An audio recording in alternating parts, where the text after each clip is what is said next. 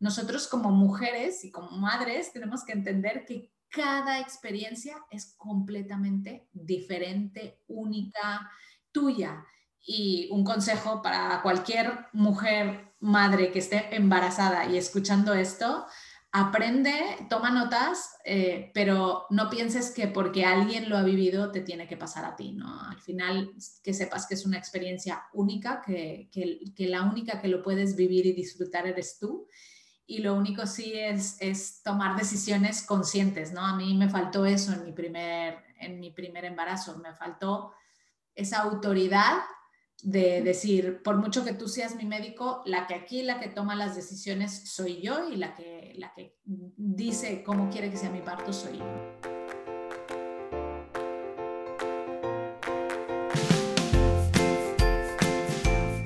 Hola, hola, esto es Planeta Parto, el podcast en el que hablo con mujeres sobre sus relatos de parto y la manera única en la que alumbraron a su bebé. Aquí vas a encontrar una biblioteca de relatos de parto que te van a ayudar a saber lo que es un parto normal, lo que puedes esperar, lo que puedes exigir y cómo puedes prepararte para tener una experiencia positiva. Yo soy tu anfitriona, Isabel Anthony, médico de formación, emprendedora, mamá de tres niños y activista a favor del parto respetado. Suscríbete al podcast y acompáñame cada semana para oír relatos emocionantes, conmovedores e informativos que te ayudarán a conocer y vivir el parto de otra manera. Encontrarás las notas de este episodio y muchos más recursos en la web planetaparto.es. ¡Empezamos! Bienvenida Billy y encantada de verdad de tenerte en este episodio. Para mí es un placer estar aquí contando algo que la verdad es que nunca había contado y que me parece un enfoque súper diferente y súper bonito para compartir. Así que gracias a ti por invitarme. Gracias, Billy. Bueno, cuéntame en primer lugar de dónde eres, dónde vives, qué configuración tiene tu familia ahora mismo, cuántos sois, cuántos hijos tienes, en qué años nacieron, un poco este, esta primera pincelada. Pues a ver, yo soy mexicana, nací en México y hace 21 años ya van a ser que me vine a vivir a España. Yo me vine por amor, todas las cosas que hago en mi vida y las decisiones que tomo las hago por amor, que creo que es la filosofía más bonita de vida que existe. Y mm, me vine aquí, me casé eh, ya viviendo aquí eh, y tuve a mis dos hijos maravillosos, eh, Diego, que ahora mismo tiene 16 años, nació en febrero eh, del 2005, y Pablo, que acaba de cumplir los 14, así que tengo dos adolescentes en casa, que mm, nació también en febrero del 2007, dos añitos después. Yo, cuando Diego y Pablo tenían 3 y 5, me separé y ahora eh, tengo una familia aún más grande porque estoy con un hombre maravilloso que se llama Valentín, que tiene dos hijos, niños, así que estoy rodeada de hombres en casa y de adolescentes, porque sus dos hijos también tienen, Felipe tiene 16 y Tomás tiene 14, así que tengo el doble, o sea, el doble de, hormonas en casa, ahí las tenemos todas juntas. Wow, me encanta esa configuración y enhorabuena por ello. pues vamos a remontarnos en el tiempo y quiero saber, en primer lugar, cuándo descubriste que, que estabas embarazada, en qué momento estabas y cómo lo supiste. Bueno, yo de Diego, la verdad es que fue algo súper bonito porque no te puedo explicar cómo, pero lo sentí. Yo lo sentí el día que lo engendramos. Y yo dije, mm, esta noche hemos hecho un bebé.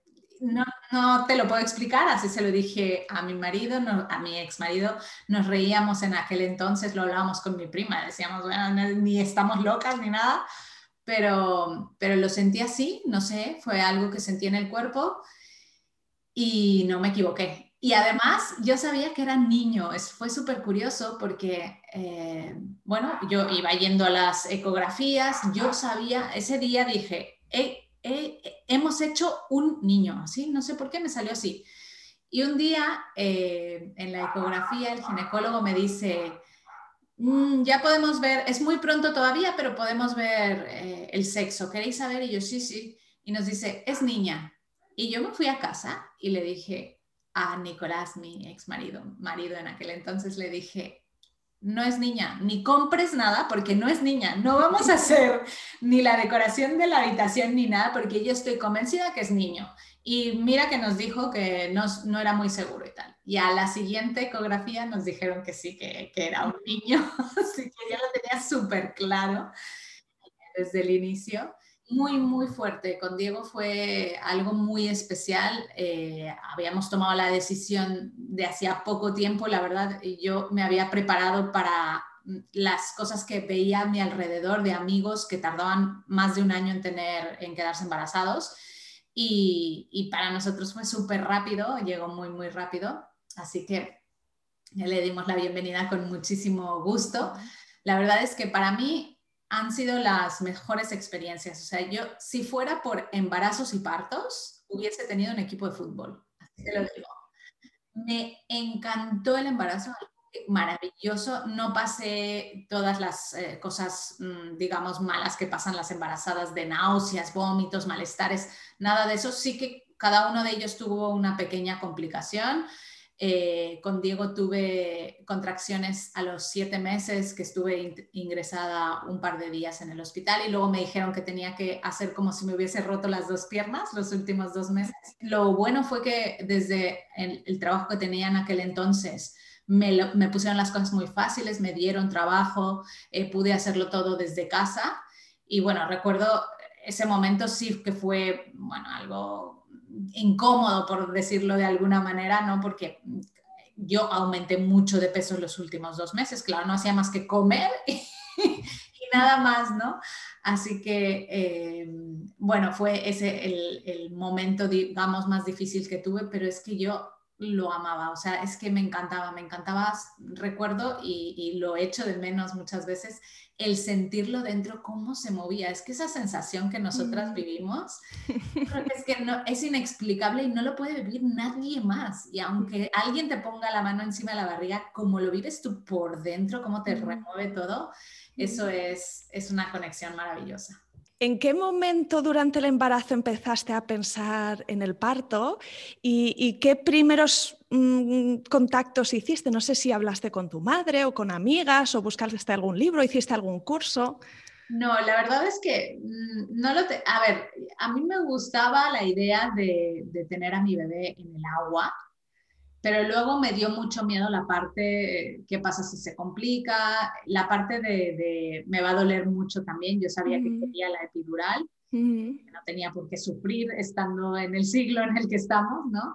Y, y bueno, entonces decidí tenerlo parto natural, normal, pero fue súper curioso porque mm, yo como que no me, no estaba preparada. Cuando tuve esas contracciones que te conté con Diego, eh, yo llamé a la matrona, recuerdo esa llamada como si fuera ayer de estoy teniendo contracciones, me preguntó cada cuánto, le dije cada dos minutos, cada un minuto y me dijo, uy, vente al hospital y tráete las cosas por si eh, viene al mundo. Yo recuerdo haber colgado y ponerme a llorar y decirle mm. a Nicolás, mi, mi marido, decirle, estaba llorando y, me da risa ahora, pero es que fue mi preocupación. No tenemos nada preparado. Soy una mala madre.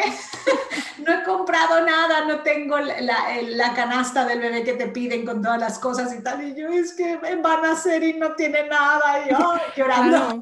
La matrona había dado por hecho que tú tendrías una bolsa y te la había lanzado así. Sí, ya estaba preparadísima, pero era el mes 7 y yo no estaba preparada. Entonces, bueno, supongo que los nervios también me hicieron esa jugada y, bueno, mi marido me abrazó, me dijo, no te preocupes, vamos, tranquila, yo voy, luego compro todo y tal. Y, fuimos y nada, me, detuvieron las contracciones, me pusieron medicamentos y me mandaron reposo absoluto. Y yo cumplí, porque a mí cuando me, me, dan una recomendación, yo cumplo al pie de la letra las Luego tuve que hacer ejercicio para que saliera porque ya estaba muy cómodo ahí dentro. Pero sí, ¿Y cómo lo viviste esos dos meses en casa? ¿Había, ¿Había confianza de que estabas haciendo lo correcto y que la cosa iba bien?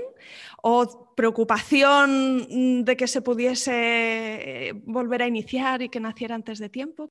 La verdad es que yo soy una persona muy positiva mm. y mm, cuando me enfrento a un miedo, digamos, tan grande como es este de tener un hijo prematuro, lo vives en aquel momento, el estrés y tal, pero luego dices, no, no, no, ya está, no, no te va a pasar nada, sigue las recomendaciones y siempre intento pensar eh, la versión positiva en lugar de hacerme historias negativas, ¿no? Considero que eso no te ayuda para nada, que gastas la misma energía en pensar bien o en pensar mal y yo siempre elijo, ¿no? Pensar, pensar bien. Así que yo, bueno, pues dedicaba el tiempo a...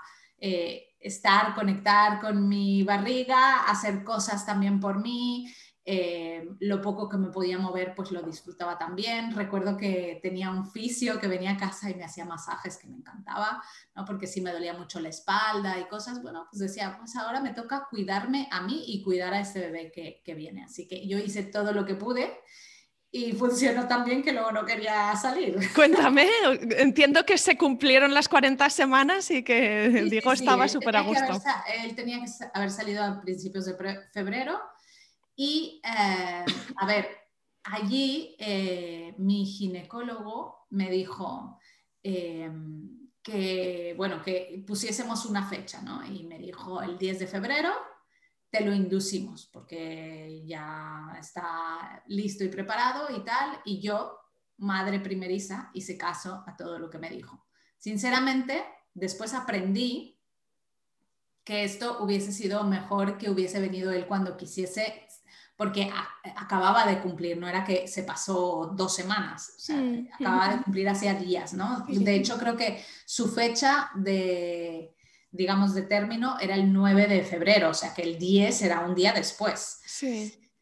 Y yo creo que esto lo hacen a veces también por su propia comunidad, comodidad, es decir, lo inducimos tal día, tal hora y no tenemos que estar esperando a ver cuándo viene, si viene la madrugada o si viene un día en que yo me quiero ir de vacaciones, ¿no? Em, yo fui ese día al hospital, eh, me provocaron el parto, me rompieron las aguas, me pusieron oxitocina y todo fue súper rápido para mí. O sea, el parto de Diego yo no lo disfruté como mm. disfruté el de Pablo. Supongo que esto pasa también por ser madre primeriza y no saber elegir y, pensar que estás aceptando las decisiones que te dice tu médico que son las mejores, pero ahí sí que no supe escuchar, escucharme a mí misma, escuchar lo que quería mi cuerpo, ¿no? Me dejé llevar un poquito por todo lo que me estaban haciendo.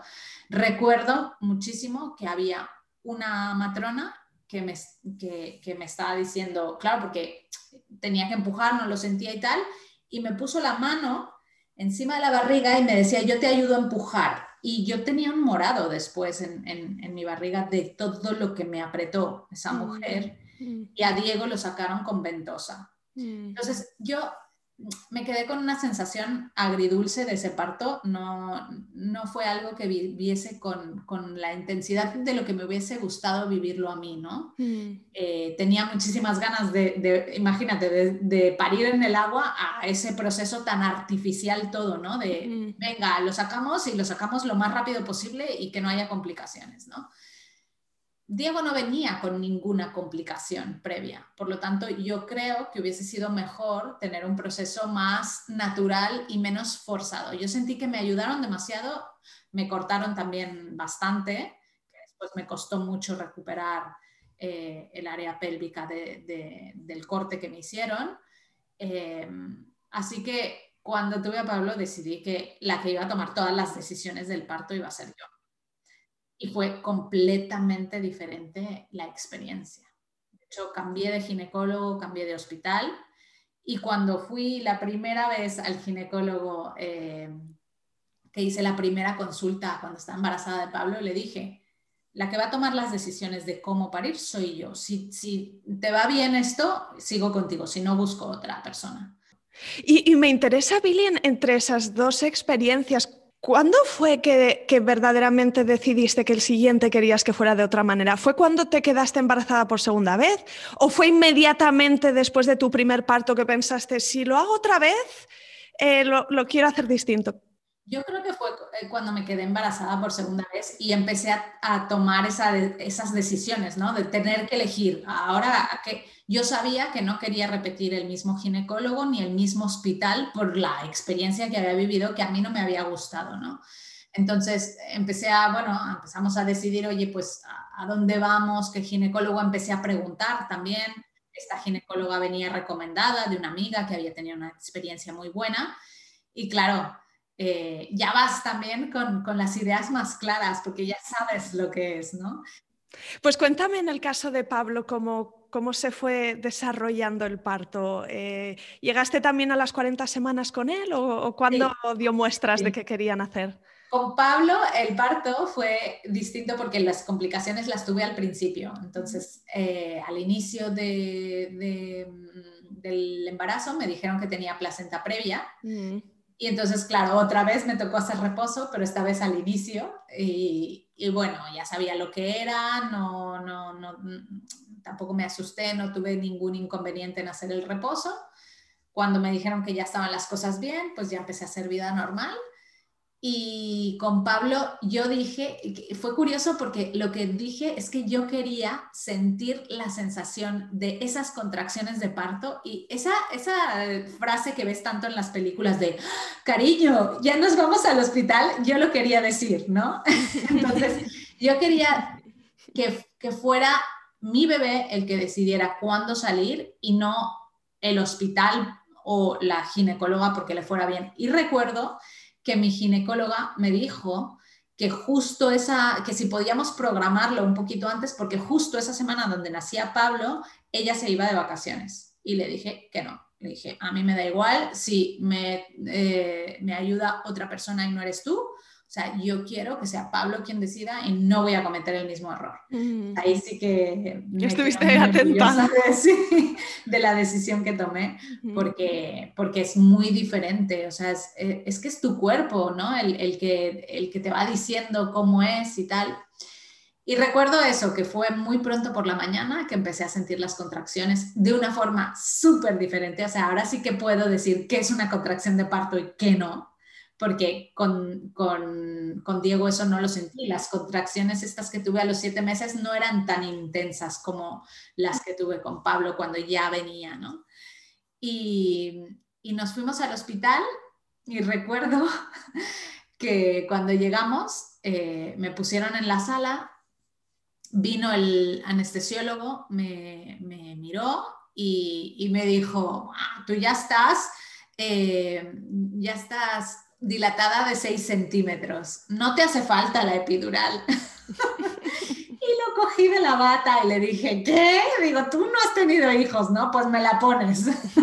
Pero no lo vas a sentir igual, me da igual, a mí ponme la epidural. Y entonces me puso la epidural y me llevaron a la sala de parto y ya estabas dilatada de 6 centímetros, me imagino que en algún momento te explorarían y te, y te dijeron cómo de avanzado estaba. Sí, sí, sí, de 6 centímetros y yo dije, no, no, la epidural me la pones, me da igual si no me hace el mismo efecto, que yo sé lo que es. Yo, con Diego recuerdo que el médico, no me acuerdo si fue el médico o la matrona, que me dijo, ahora está, ya está encajado, va a salir.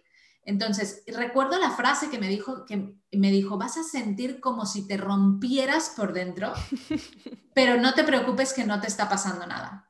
Y literal, o sea, sientes cómo se te expanden los huesos de la cadera y cómo algo te es, es una sensación, aunque estés con la, con la anestesia, lo sientes todo, ¿no? Y entonces yo recuerdo esa sensación y recuerdo la frase que me dijo la matrona y cuando me dijeron no te ponemos epidural, le dije, sí, hombre, no, no te ponemos, tú no te la pongas, a mí me la pones. Entonces, claro, yo la pedí y cuando me llevaron a la sala de partos, me dijeron, me querían cortar, les dije que no, eh, que yo lo hacía sola, que no, que no me hicieran nada y es que fue literal, o sea, empujé dos veces y la segunda vez ya estaba fuera. Mm. Recuerdo también la frase de la matrona que me dijo, has nacido para tener bebés porque es facilísimo contigo. Digo, sí, sí, pero después hay que criarlos, así que ya, ya no más. y recuerdo haber cogido a Pablo cuando salió y esa sensación que pareciera que estás como cogiendo un pez que sale del agua, así que se resbala y tal, y me lo puse en el pecho. Y, claro, fue una experiencia brutal, mil veces más bonita, porque lo decidí todo yo. Y es que es el sentimiento más maravilloso que hay en el mundo, es eso. O sea, mm, no hay, no hay un sentimiento igual. Mm. Es súper bonito. Mm. Y entonces ya después ya se lo llevaron, ya mi marido cortó el cordón umbilical, que era algo que también quería hacer él, ¿no? Mm. Y, bueno, ya después pues ya los tienes y ya esa es otra historia, ¿no? yo recuerdo la frase que le dije a la ginecóloga, le dije, yo quiero tener un parto lo más cerca de eh, natural posible. No, no, no quiero no quiero que me ayudéis a empujar, no quiero que me induzcáis el parto, no quiero que haya nadie encima mío eh, empujando por mí, eh, no, no quiero que nadie venga y, me corte, o sea, quiero que sea lo más, obviamente, dentro de la seguridad de tenerlo en, un hospital y de que si hay cualquier complicación, pues sé que van a, van a tomar las decisiones correctas, ¿no? Yo, por suerte, no tuve ninguna complicación, todos eh, los dos partos fueron eh, dos niños sanos y que, y que, no había ningún tipo de problema, ¿no? Porque eso era lo que a mí me asustaba de, de, tomar la decisión de tenerlo en casa o en cualquier otro sitio, es decir, claro, mm, si pasa algo, después yo no me perdonaría a mí misma por haber tomado una decisión mm. así, ¿no? Sí, cuéntame, Billy, ¿qué te sorprendió de, ti misma? Yo creo que la, fortaleza que tenemos como mujeres de hacer algo tan grande, ¿no?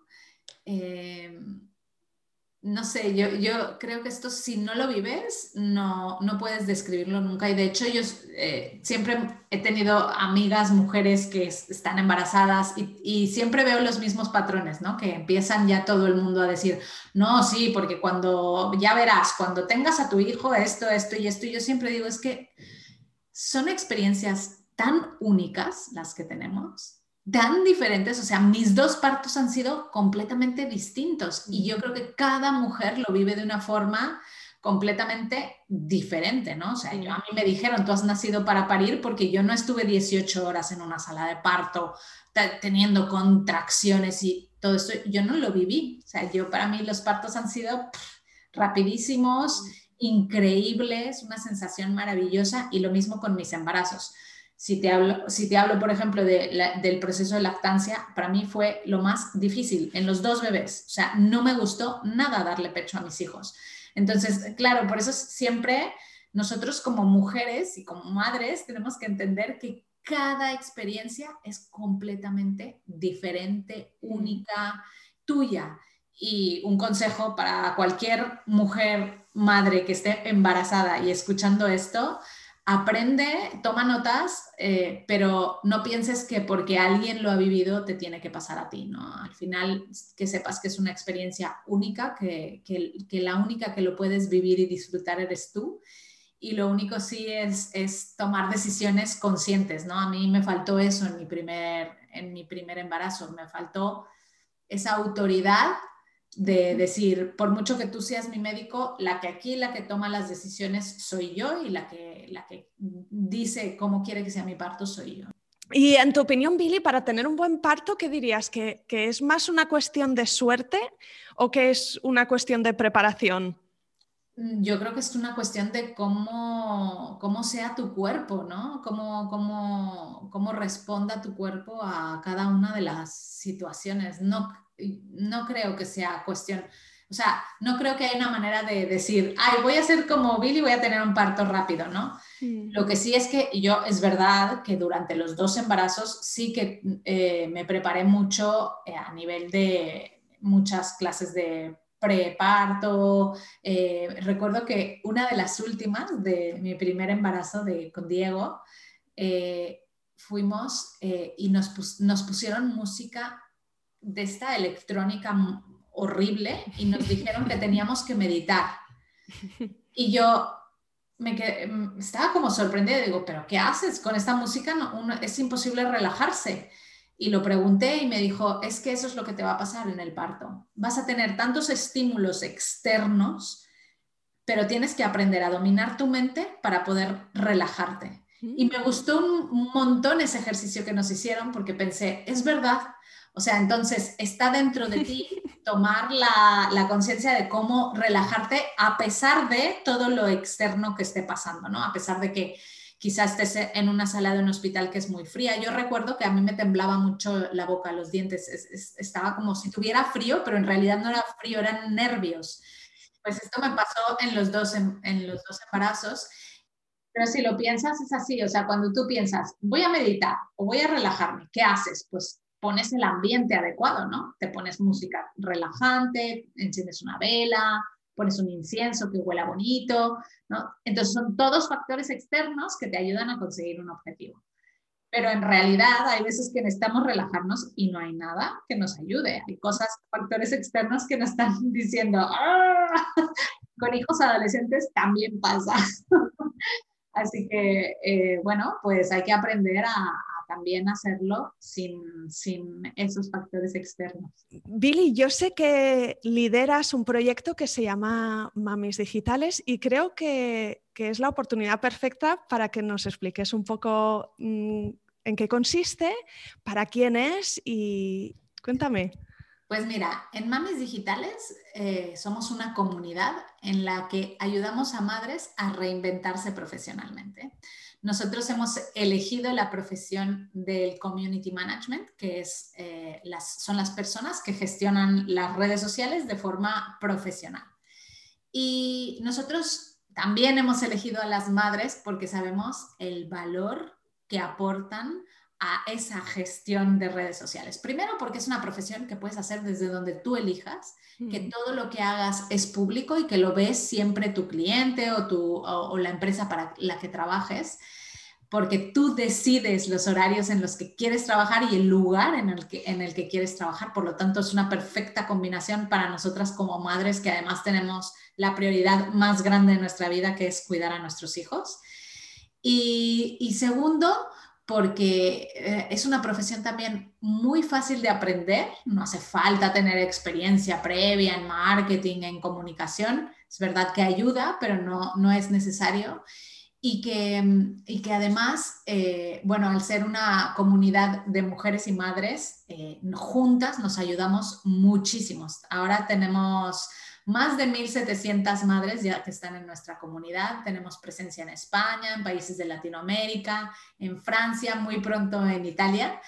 Y, la verdad es que a mí eh, es un proyecto que me apasiona, que me encanta ver la evolución de madres eh, que se han ido reinventando profesionalmente y que son capaces de tener esta felicidad profesional que a veces se nos queda como un vacío, ¿no? Porque desgraciadamente, pues en este país y en muchos otros, cuando te conviertes en madre, casi que te haces invisible, ¿no? Eh, y, no es justo, no es justo porque cuando nos convertimos en madres somos mejores en todo, somos mejores profesionales, nos organizamos mejor, somos capaces de entender y tener empatía hacia los demás muchísimo más y todos estos valores son valores que se pueden aplicar a las redes sociales. Así que por eso creamos este proyecto hace ya casi cinco años. Es, un proyecto que a, mí me encanta y saludo a todas las mamis digitales que, que escuchen este episodio, pero para las que no conocen tu proyecto me parece ideal porque hay mamás que nos escuchan que esperan a su primer bebé o quizá al siguiente bebé y que ya quizá empiezan a pensar en cómo van a conciliar su nueva realidad familiar con, su trabajo. Y algunas lo tienen más fácil y otras lo van a tener más difícil. Y, empezar a conocer alternativas de em, profesiones flexibles que permiten la conciliación. Que, aportan un entorno de apoyo, ¿no? una comunidad muy fuerte, con otras madres que están en un, en una situación similar y además un trabajo que, es del que hay necesidad, ¿no? O sea, no solo entrenáis a las mamás para que puedan eh, llevar las redes sociales, es que también tenéis contacto con muchas empresas que son los clientes, de, forma que, que, aportáis el C360. A mí me encanta vuestro proyecto. Enhorabuena. Muchísimas gracias y bueno, pues aquí estamos para cualquier madre que esté planteándose esa reinvención profesional, que, que pueda entrar a nuestra web y mirar cómo funcionamos y, aquí estamos. Sí, pondré enlaces en, eh, en, las notas del episodio para aquellas que quieran indagar un poco más. Mm. Muy bien, Billy, pues mil gracias por compartir conmigo y con mis oyentes tus relatos de parto. Y si hay alguna última cosa que quieres compartir antes de terminar. No, muchísimas gracias por, por haberme invitado. La verdad es que, como dije al inicio, es una historia que nunca había contado, así que es bonito, bonito compartirla con todos. Aquí acaba este episodio. Si te ha gustado, te van a encantar también los siguientes relatos de parto que escucharás en el podcast.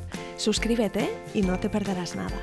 La web es muy fácil, planetaparto.es, y encontrarás también guías y recursos para ayudarte a tener un parto respetado, seguro y memorable. Y también soy nueva en Instagram con la cuenta isa-planetaparto. Y si conoces alguna futura mamá que pueda disfrutar de este podcast, no dudes en recomendárselo. De verdad me ayudas un montón cada vez que lo compartes. Cuídate.